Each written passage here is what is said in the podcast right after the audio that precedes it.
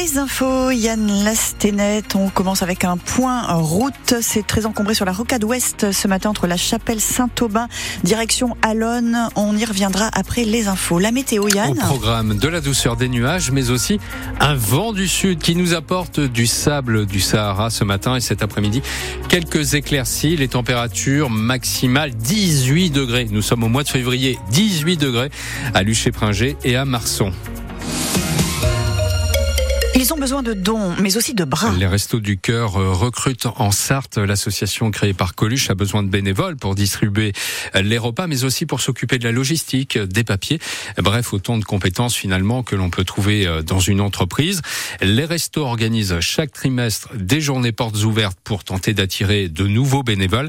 Mais ce n'est pas si simple, Jean-Michel Naga. Le matin, les bénévoles sont en préparation et puis ensuite, ils font la distribution l'après-midi aux personnes accueillies. Hélas, ils n'étaient pas nombreux, ces nouveaux bénévoles, hier au siège des Restos du Cœur. Deux personnes seulement, dont Rémi, jeune retraité qui va s'engager dans la gestion de l'approvisionnement. Je suis inscrit, je commence la collecte euh, début mars et après je commence mon poste le 5 mars. Voilà, au moins c'est clair, ça va très vite. Et comme il le dit lui-même, c'est une mission noble. William s'engage pour les mêmes raisons. Moi-même, je dirais pas que je suis dans une situation confortable.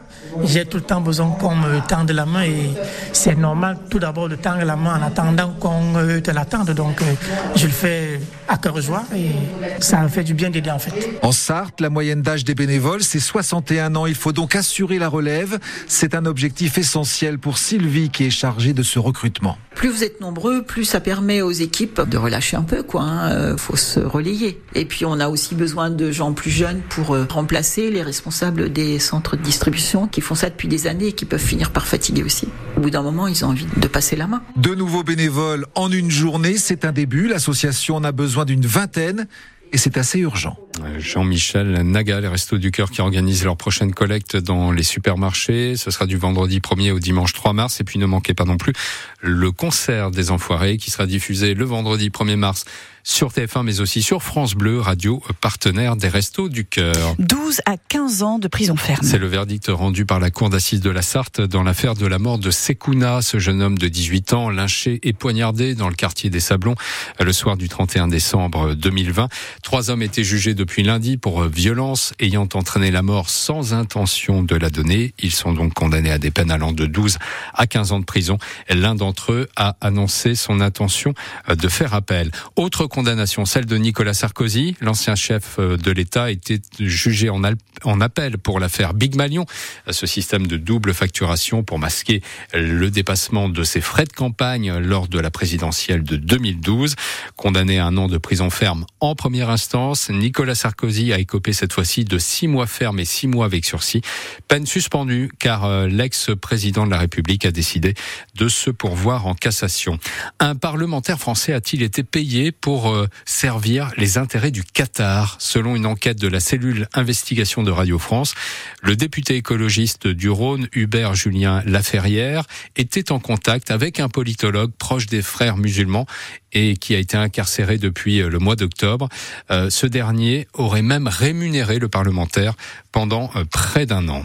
C'est un autre acte de générosité. Donner son sang. Hier, 400 personnes se sont rendues au stade Marie-Marvin, le stade du Mans FC qui accueillait les 24 heures du don du sang. Un franc succès pour cette opération qui a permis de refaire les stocks, mais aussi de trouver de nouveaux donneurs. Se réjouit Frédéric Cabaret, directeur des collectes à l'établissement français du sang, Centre Pays de la Loire. Notre réserve de produits sanguins commence à se reconstituer, puisqu'elle a connu un vrai creux en début d'année, avec les vacances scolaires, les différents fériés. Aujourd'hui, les, les, réserves commencent à remonter, mais l'événement aujourd'hui des 24 heures du don est là pour reconsolider davantage les réserves. Un événement comme celui-ci, où on va accueillir 400 donneurs, va à peu près couvrir euh, les besoins d'une semaine dans notre département. L'avantage de cet événement, c'est qu'il accueille des nouveaux donneurs, et donc des nouveaux donneurs, nous en avons toujours besoin pour renouveler eh bien, euh, les donneurs un peu plus âgés qui qui, eux, ne sont plus en âge de donner. Là, on va être sur un, un taux qui va être de 10 à 15 de nouveaux donneurs. On va pouvoir expliquer le don du sang à ces nouveaux donneurs et surtout eh bien, euh, essayer de les conserver dans nos rangs de manière à pérenniser euh, leur générosité et qu'ils fassent partie finalement de cette grande chaîne de solidarité. Voilà, et vous pouvez donner votre sang toute l'année. La liste des lieux et des horaires est sur le site internet de euh, l'ESF.